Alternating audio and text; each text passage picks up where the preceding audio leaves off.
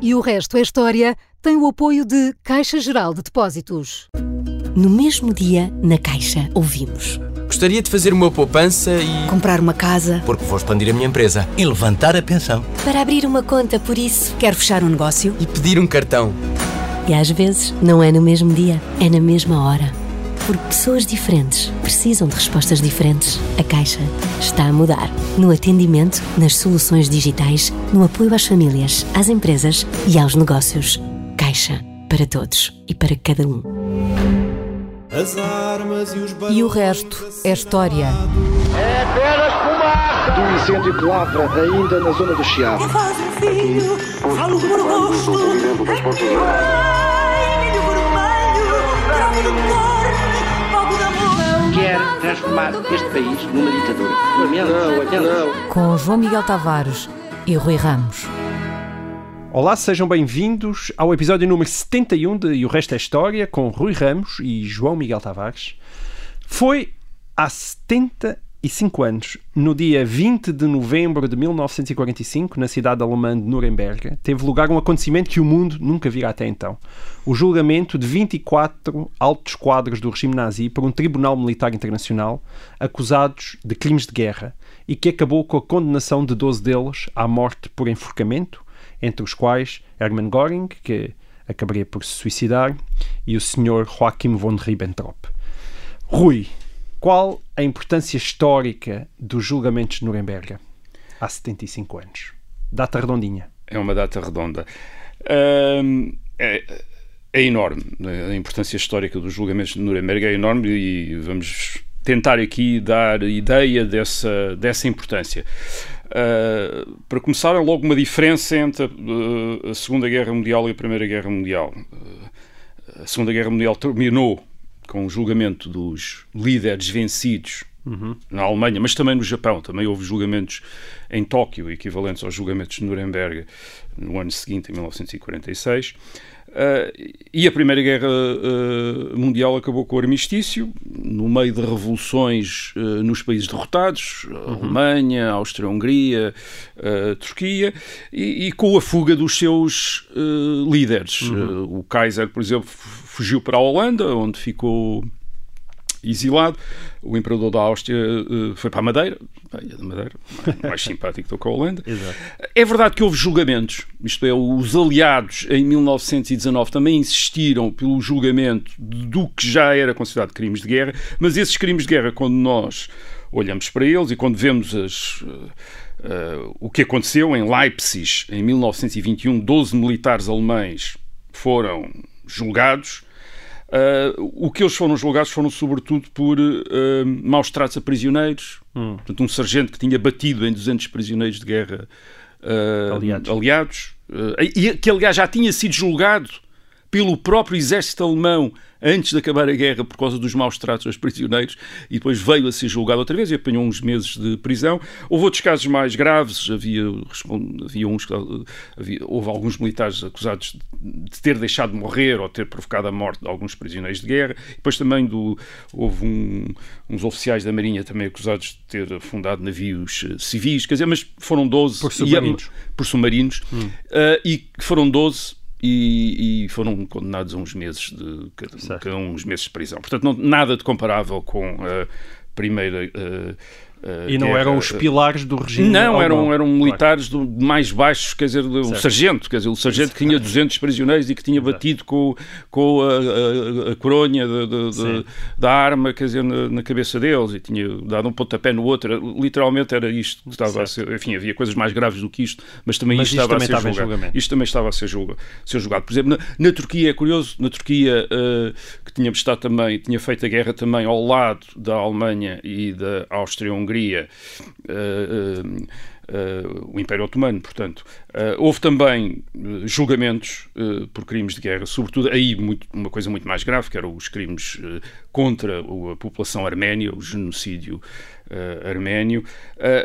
E, isto porque o novo partido no poder em Constantinopla quis erradicar o antigo partido anterior e, portanto, tentou julgar, uhum. aproveitar o que eles tinham, o que, o que, tinha acontecido durante a guerra para os, para os incriminar, mas a verdade é que escaparam quase todos e foram os próprios arménios através de uma organização secreta, que depois uh, uh, os perse perseguiram estes exilados uh, otomanos, uh, turcos, na Europa e os assassinaram. Literalmente foi através de assassinatos que, digamos, uh, a punição pelo genocídio arménio, arménio foi Portanto, realizada. Nada disto teve a ver Portanto, com Nuremberg. Nesse aspecto, Nuremberg é completamente inédito. É completamente diferente, quer dizer, isto é.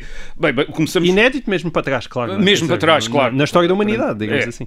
Uh, a pergunta que podemos fazer é porque é que a Segunda Guerra Mundial também não acabou uh, da mesma maneira que a Primeira Guerra Mundial, isto é, com Hitler, por exemplo, exilado na Argentina um, e com dois ou três sargentos lá maltratados. Bem, primeiro porque os crimes de guerra não era apenas os crimes de guerra identificados pelos aliados, não eram estes maus tratos de prisioneiros uhum. ou afundamento de submarinos, isto é, desde 1943 que os aliados tinham identificado os líderes da Alemanha e também da Itália como criminosos de guerra. Havia uma comissão de crimes de guerra das Nações Unidas hum. constituída em setembro de 1943. Portanto, muito antes da Segunda Guerra. Isto quer dizer que isto tinha a ver também com a atitude dos aliados de nunca negociar com uh, a liderança nazi na Alemanha. Portanto, não havia armistício, era rendição incondicional e estava claro desde 1943 que os líderes da Alemanha seriam, levar, seriam punidos de alguma maneira pelos crimes que tinham cometido, entre os quais já sabia que estava aquilo que se imaginava ser pelo menos maus tratos ou massacres da população judaica na Europa e que depois se veio a já era pacífico muito antes da Segunda Guerra terminar que as barbaridades cometidas Sim, eram inaceitáveis estava, mesmo em clima Estava de fora de questão deixá-los como se deixou o Kaiser ir para a Holanda, exilar-se, etc. Quer dizer, eles iriam ser hum. perseguidos, aliás, eles dizem, iriam ser perseguidos até ao fim para serem trazidos e para serem uh, julgados. Por outro lado, também isto foi facilitado pelo facto da Primeira Guerra Mundial também não, da Segunda Guerra Mundial não ter acabado como, como uh, a Primeira. Em 1945 não há armistício.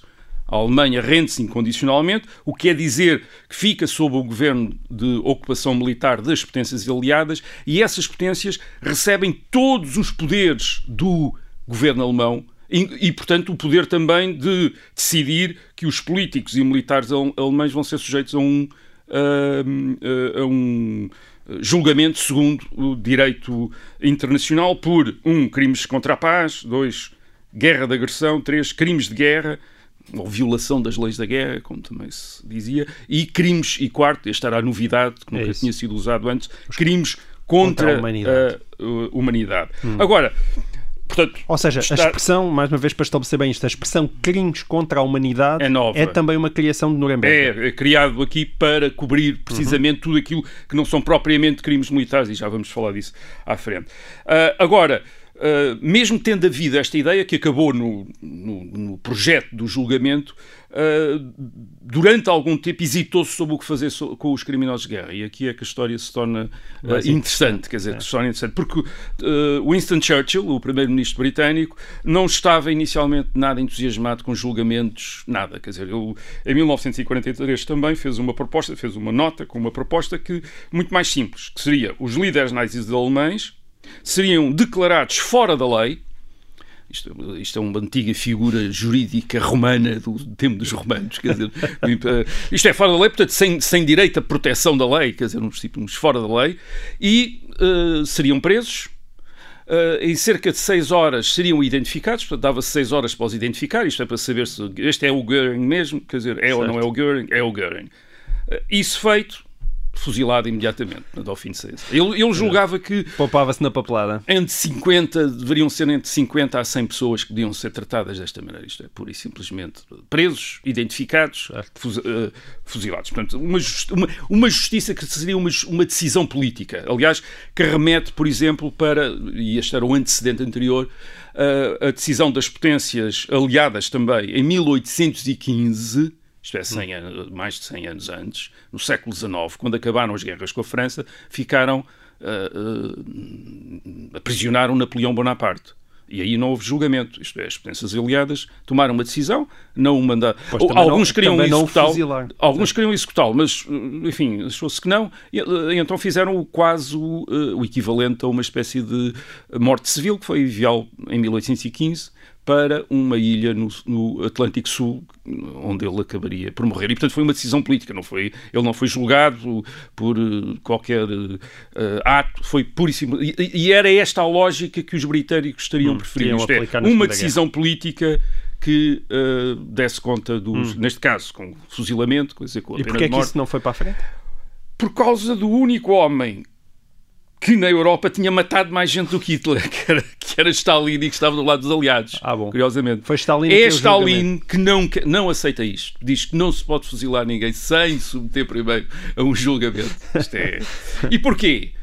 Porque Stalin tinha uh, desenvolvido na União Soviética, nos anos 30, uh, eh, o sistema dos grandes processos judiciais a que tinha sujeito aqueles que no Partido Comunista da União Soviética se lhe tinham oposto e que foram julgados em grandes processos de espetáculo. Quer dizer, que era uma maneira exemplo, de não é?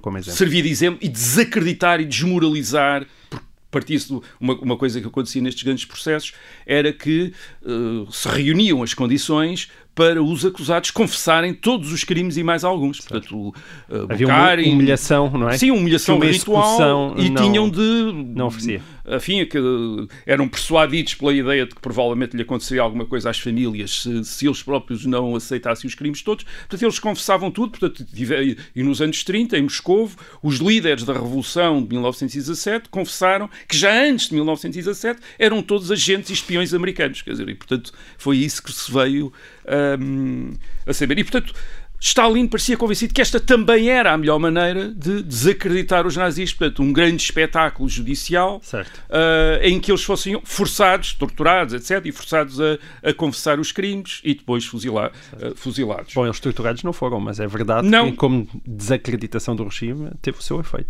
Não, aí, aí, é que está, aí é que está o ponto. É que a ideia do processo acabou por ser aceite, não imediatamente pelos ingleses, mas pelos americanos. Hum. E por duas razões. Primeiro porque os americanos não gostaram muito da ideia de. acabaram por não gostar da ideia de linchamento, quer dizer, uma coisa assim pareceu-lhes.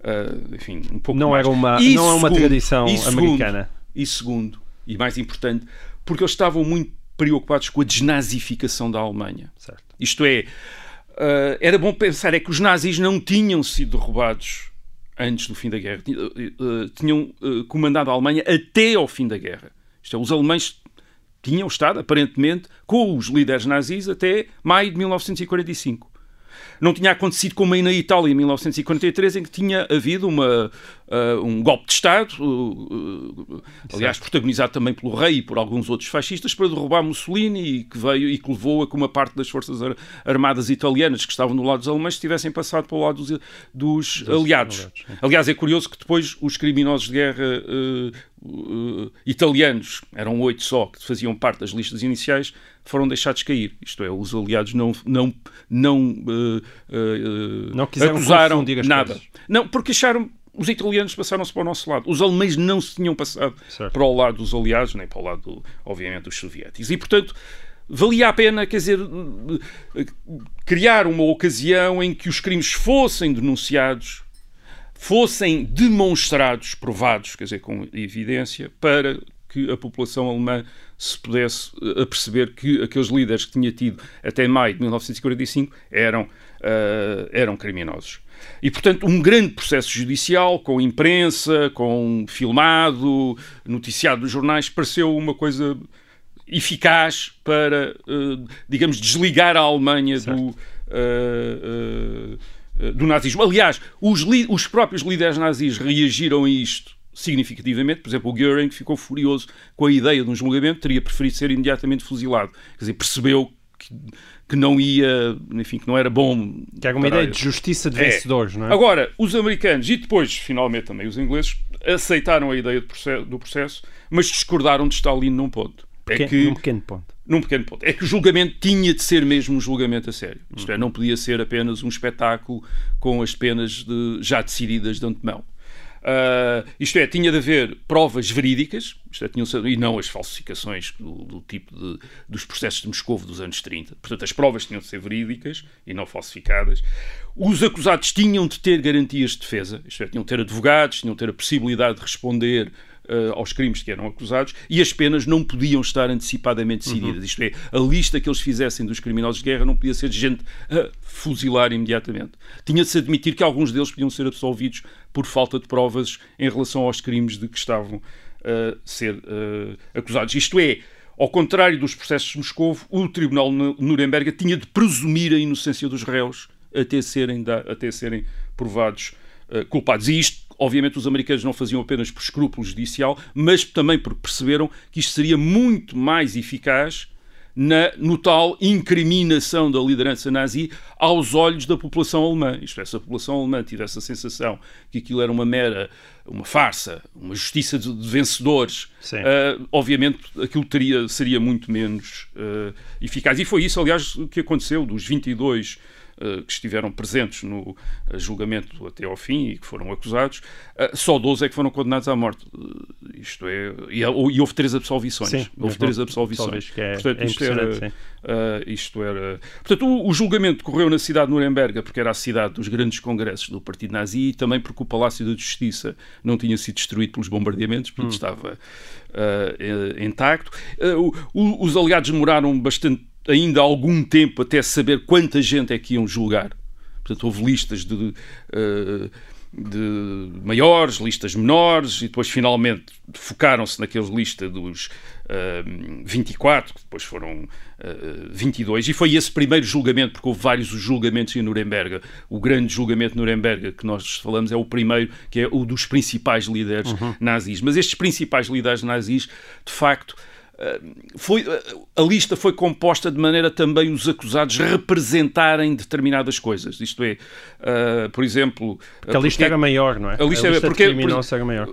Havia gente, portanto, houve acusados que estavam ali em representação dos militares. Portanto, eles queriam, na prática, arranjar gente que fosse exemplo. Simbolizasse o regime. É, que simbolizasse um determinados setores do regime. Por exemplo, o Julius Streicher, que era um, um propagandista antissemita e que de facto nem sequer tinha estado, não sequer tinha estado envolvido no Holocausto, mas tinha eh, no jornal que, eh, que, publicou desde os anos 20, eh, apelado várias vezes ao, ao, ao extermínio dos, dos judeus. Ele estava ali a representar, digamos, o antissemitismo, digamos assim, uhum. assim, independentemente das suas culpas diretas no Holocausto. E depois havia, por exemplo, Raul Machart, o governador do Banco Alemão e ministro da Economia até 1939. Curiosamente, estava preso desde 1944 por ter conspirado contra Hitler e depois foi também. Mas, mas o que é que ele representava ali? Os grandes poderes económicos que tinham colaborado. Ele, aliás, é um dos absolvidos, quer dizer, é um, de, é um dos que vai ser absolvidos e também do, pelos testes, já agora,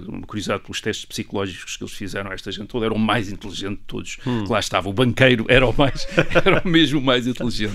Uh, uh, o julgamento teve de criar, Bem, portanto, quis de, criar um. Quer dizer, só para explicar, claro, Hitler, Himmler e Goebbels, os três grandes. Sim, os, os maiores. Grandes, os maiores foi, todos, esses não estavam e lá. Esse foi um problema. Eu, eu ia referir isso precisamente. Hum porque ia ser um, foi um problema. Isto é, certo. é, porque uh, mas já, já vamos okay, já vamos desculpa, já então. vamos falar disso. Isto é, o facto dos três principais responsáveis, daqueles que poderiam ser acusados, os três dos três principais responsáveis não estarem a ser uh, julgados, criou uma via de escape para okay. muitos dos que estavam a ser julgados. Mas já vamos aí. O julgamento quis uh, criar um precedente e teve de resolver dois grandes problemas. Portanto, o precedente era o de criminalizar certas ações políticas e sujeitar os seus autores a um tribunal penal internacional, como este criado pelas Nações Unidas, eh, com jurisdição para os julgar.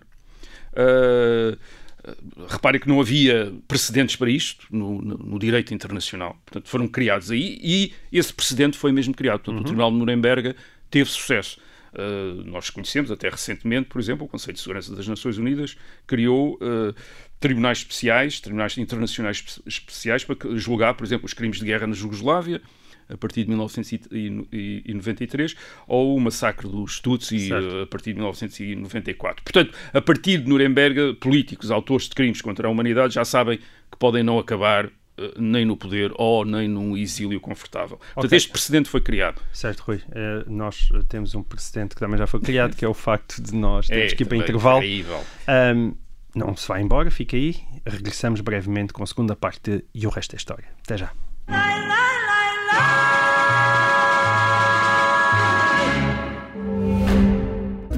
No mesmo dia, na Caixa, ouvimos. Gostaria de fazer uma poupança e. Comprar uma casa. Porque vou expandir a minha empresa. E levantar a pensão. Para abrir uma conta, por isso. Quero fechar um negócio. E pedir um cartão. E às vezes não é no mesmo dia, é na mesma hora. Porque pessoas diferentes precisam de respostas diferentes. A Caixa está a mudar. No atendimento, nas soluções digitais, no apoio às famílias, às empresas e aos negócios. Caixa para todos e para cada um.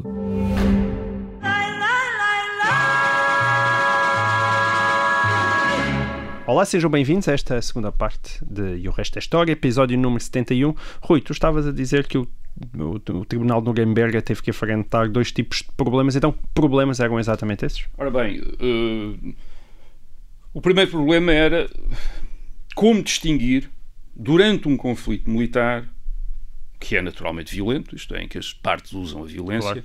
o que é que era uma violência Aceitável. que podia ser compreendida por constituir um meio de ganhar a guerra, por mais brutal e devastadora que pudesse ter sido, mas uhum. tinha uma lógica que era ganhar a guerra. Uh, por exemplo, os bombardeamentos aliados das cidades alemãs ou o bombardeamento a Hiroshima uh, e, a Nagasaki. Quer dizer, foram uh, atos de guerra que provocaram milhares de mortes civis inocentes. É aceitável ou não? Mas podia-se justificar que era um, já falámos aqui do caso dos bombardeamentos falámos de Dresden atómico também. e falámos de, e falámos de Dresden também de Dresden. e uh, havia poderia-se argumentar e foi argumentado que era uma tentativa de encurtar a guerra e portanto sim matou-se imensa gente mas para não matar ainda sim. mais portanto havia essa possibilidade para de argumentar isso. no futuro portanto era, era uma, um ato brutal com consequências devastadoras, envolvendo civis inocentes, portanto, que até violava o princípio da aceite das leis da guerra, mas podia ser justificado dessa maneira, até porque e também porque a guerra moderna tinha-se tornado uma guerra total. E, portanto, certo. a Segunda Guerra Mundial é entendida pelas várias partes, por alemães e pelos aliados, como uma guerra total que permite uh, uh, ou dá licença às várias partes para utilizarem todos os meios, por exemplo, até para destruir o poder económico do adversário e não apenas para destruir os seus militares, os, os seus combatentes, certo. que era como aconteceria numa guerra clássica, certo. em que era combatente Mas em Nuremberg ainda se jogaram crimes contra a paz, verdade? Sim, com uma conspiração, já vamos falar disso, de uma conspiração também para a paz e uma guerra agressiva. Eh, ora bem, o que se identificou em uh, Nuremberg foi, para além desse, enfim, eles julgaram a conspiração para iniciar uma guerra, portanto, isso foi uma, algo que, com que eles tentaram incriminar os nazis, é, deles terem conspirado. Isso foi polémico porque houve muita gente que achou que não tinha havido conspiração nenhuma, que a guerra tinha sido um acaso, isto é, que Hitler de facto não queria a guerra, uhum. queria era conquistar, mas esperando que não, por exemplo, não a Polónia, mundial, que não houvesse uma guerra, que os aliados não lhe tivessem Uh, não o tivessem, não tivessem resistido. E, uhum. portanto, é duvidoso, quer dizer, esse, esse aspecto. Agora, claro, a agressão houve, quer dizer, a, a parte da agressão uh, houve. Mas o crime mais credível que saiu de Nuremberg é mesmo a identificação do crime contra a humanidade, isto é, de um uh, tipo de ato que já não tem uma lógica militar, isto é, não tem uma lógica militar, mas tem uma lógica ideológica, isto é, tem uma, uma, uma motivação ideológica, por exemplo, como é aquela que uh, uh, preside ao genocídio da população judaica na Europa. A população judaica não constituiu uma ameaça militar para a Alemanha.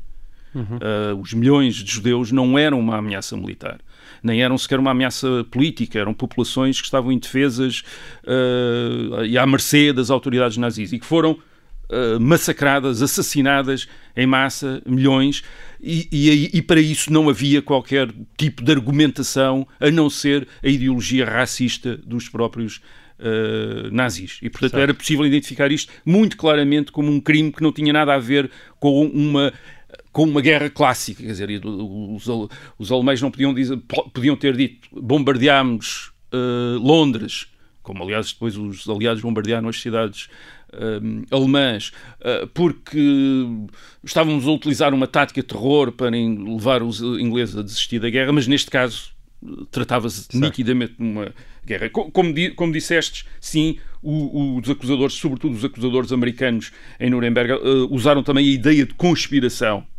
e isso, a ideia de conspiração, foi, serviu também para ligar estes altos dirigentes nazis a todos os crimes que tinham sido cometidos uh, uh, nas várias. Isto é, porque Göring podia, e os outros podiam dizer.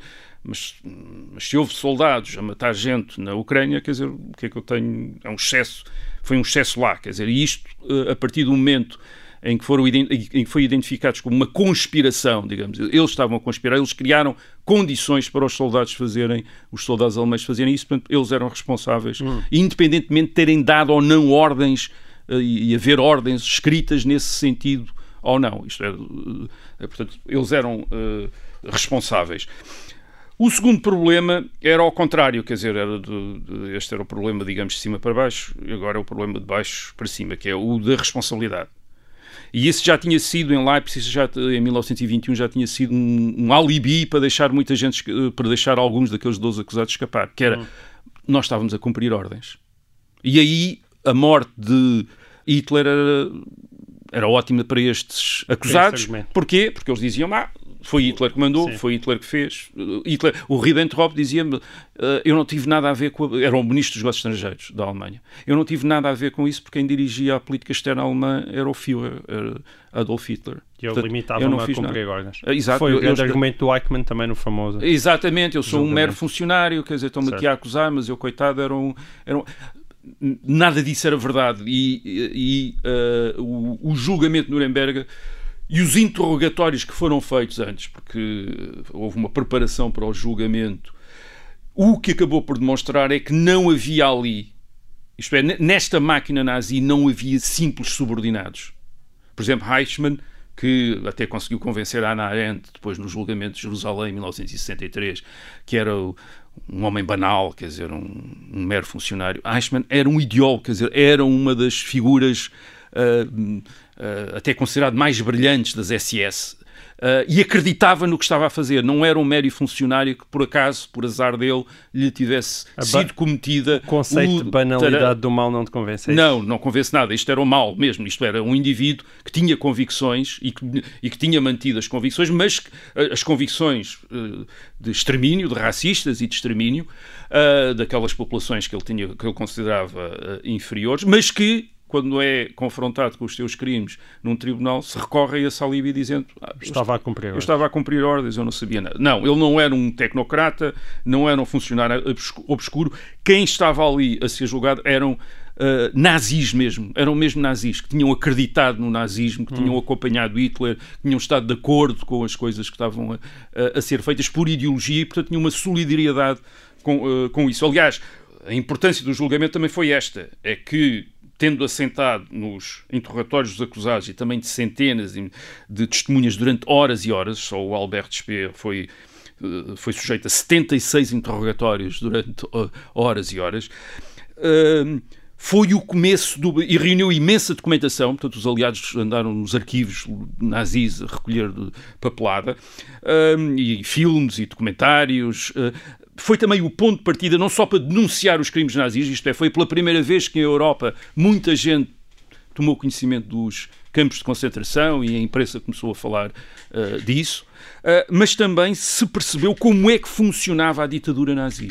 Hum. Dizer, isto foi importante, certo. isto é como é que aquilo funcionava. E, e, a maneira como funcionava, e que os historiadores hoje têm falado, é estes indivíduos não precisavam de ordens de Hitler para trabalhar para o Führer, como, como uh, dizem. Isto é, para tendo percebido qual era o objetivo do Führer, não precisavam que ele os mandasse exterminar hum. os, o, a população judaica. Essa, essa tua ideia, sabia, essa tua sabia ideia, o que queriam, quer dizer, essa, e, e, sabia o que é que o Führer queria certo. e trabalhavam para o Führer. Essa tua ideia, de qualquer forma, é curiosa porque qualquer um de nós tem a sensação que a Segunda Guerra Mundial é o conflito mais documentado, refletido, pensado da história da humanidade.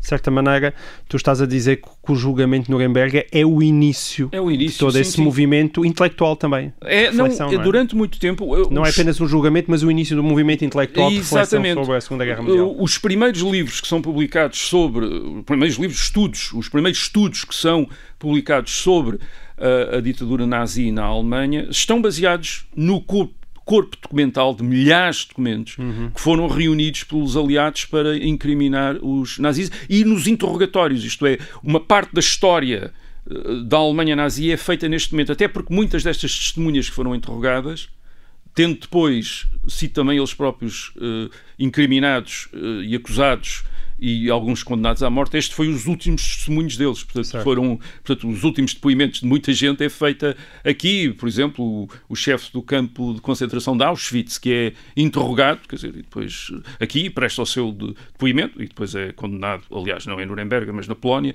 porque era um crime que foi considerado que devia ser julgado no local na- ou na- na- no país onde tinha sido cometido, na Polónia. Eh, e, e, portanto, este é o documento, quer dizer, é o, é o documento que, Que fica. eh, que ficou. Muito bem.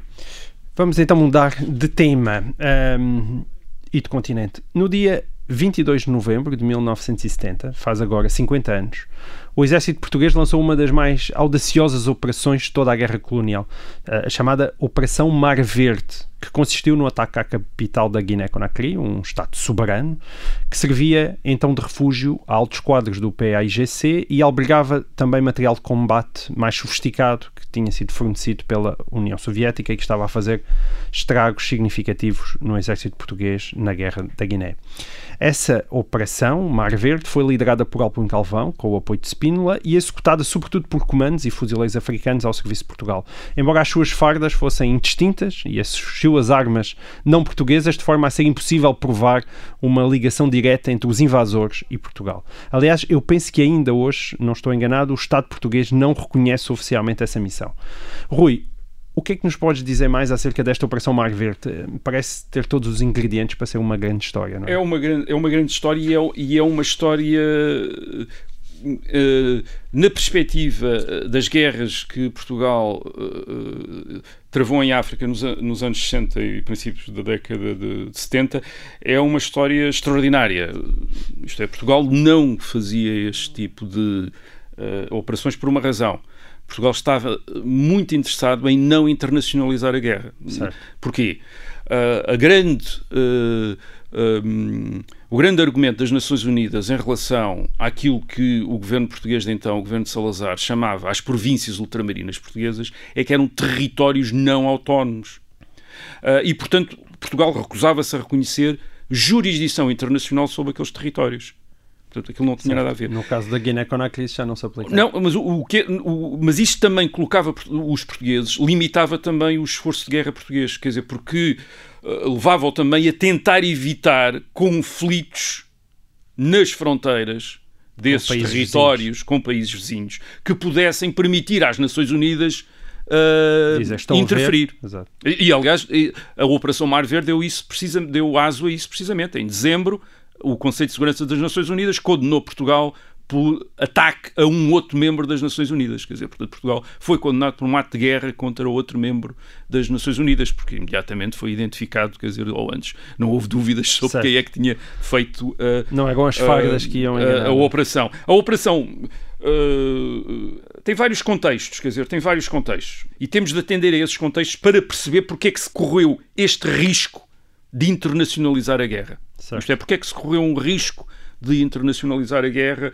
quando se tinha tido até cuidado até então. Uh, O Alpuim Calvão, no livro que que escreveu Conacri ou MDLP, que é as suas memórias desta operação, diz ele começou a fazer operações arriscadas nas fronteiras da, da Guiné-Conakry, sobretudo fronteiras marítimas, em 1963, uh, e essas, essa, essas operações foram proibidas pelo comando, pelo comando, só voltaram a ser feitas uh, cinco anos depois. Uhum. Isto é, por mais prejudiciais que fosse para os portugueses terem aquele santuário do país GC ali ao lado, onde o país GC vinha por, por terra ou por mar para tentar entrar na Guiné, as ordens que houve até 1968 foi para nunca não entrar na Guiné-Conakry, não certo. perseguir, não tentar.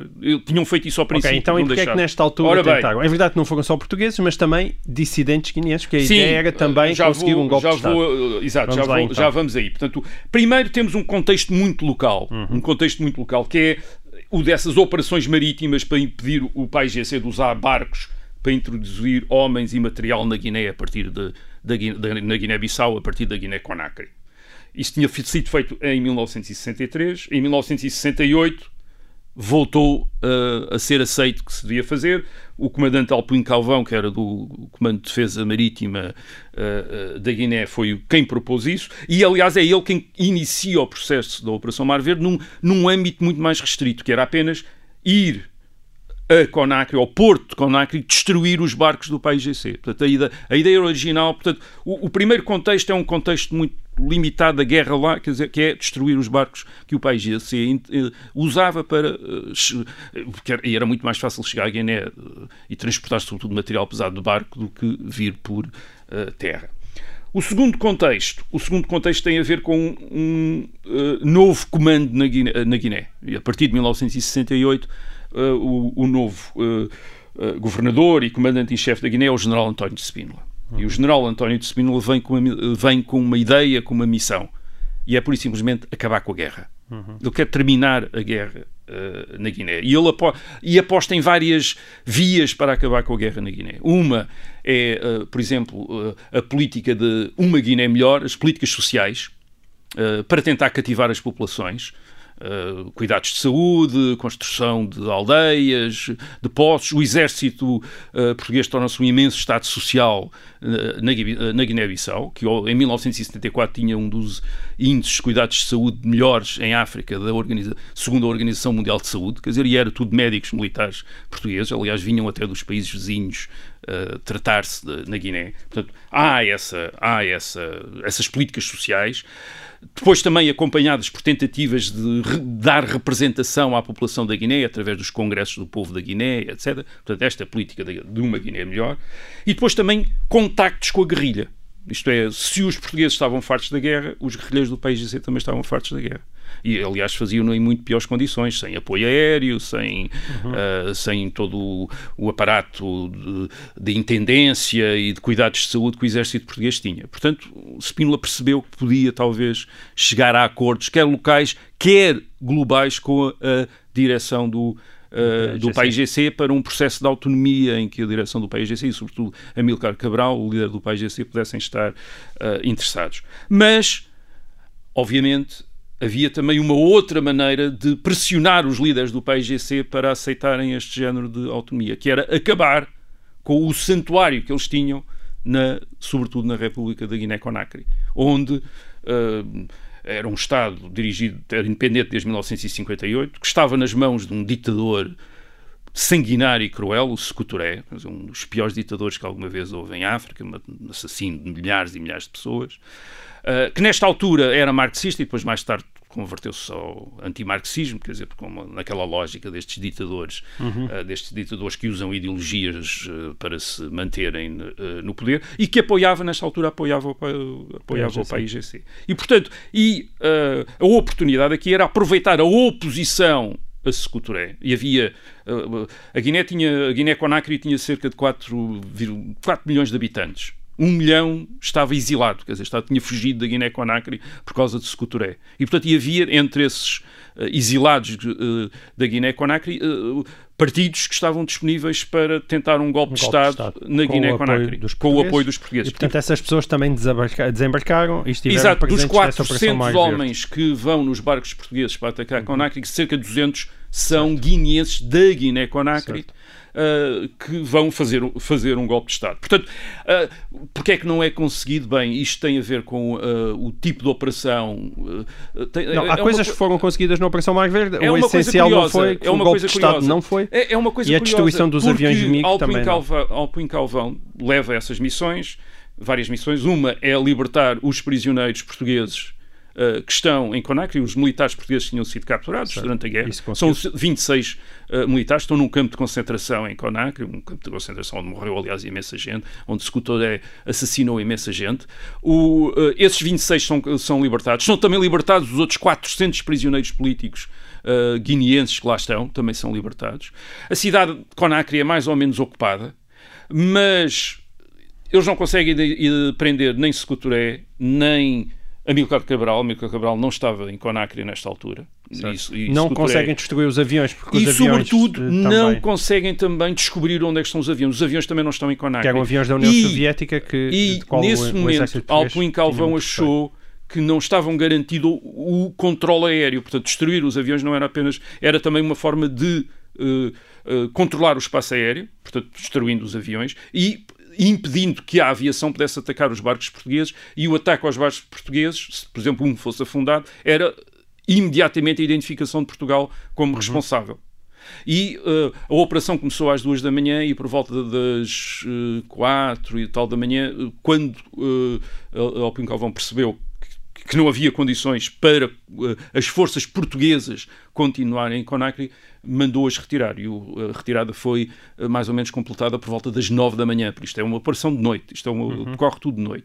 Quem ficou em Conakry foram os tais 200, ou cerca de 150, ou 200 combatentes guineenses da Guiné-Conakry para fazer o golpe de Estado. Eles não foram capazes de fazer o golpe de Estado. Isto é, não tiveram meios, não, aquilo não, não correu bem. E, portanto, falhou. Aliás, também. Spínola ficou, aparentemente terá ficado irritado com o Alpin Porque achou que teria sido fundamental garantir o golpe de Estado e não apenas o sucesso da operação, porque assim foi bem sucedida.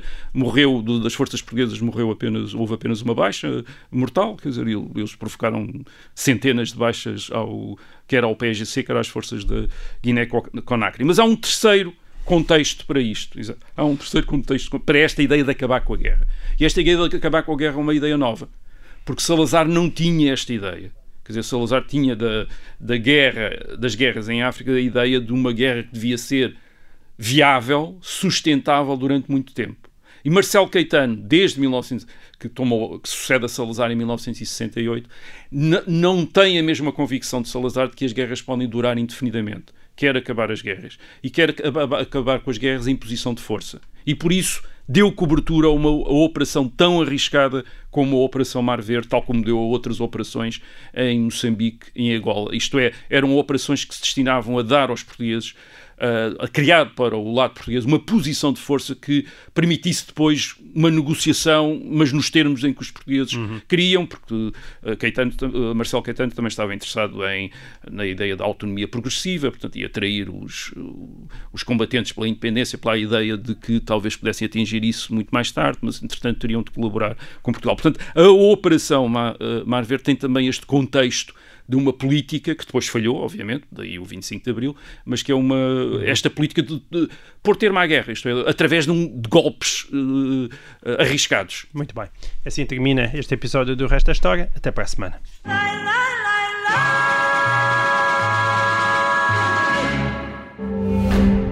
E o resto é história tem o apoio de Caixa Geral de Depósitos. Obrigada por ter ouvido este podcast. Se gostou, pode subscrevê-lo, pode partilhá-lo e também pode ouvir a Rádio Observador online em 98.7 em Lisboa e em 98.4 no Porto.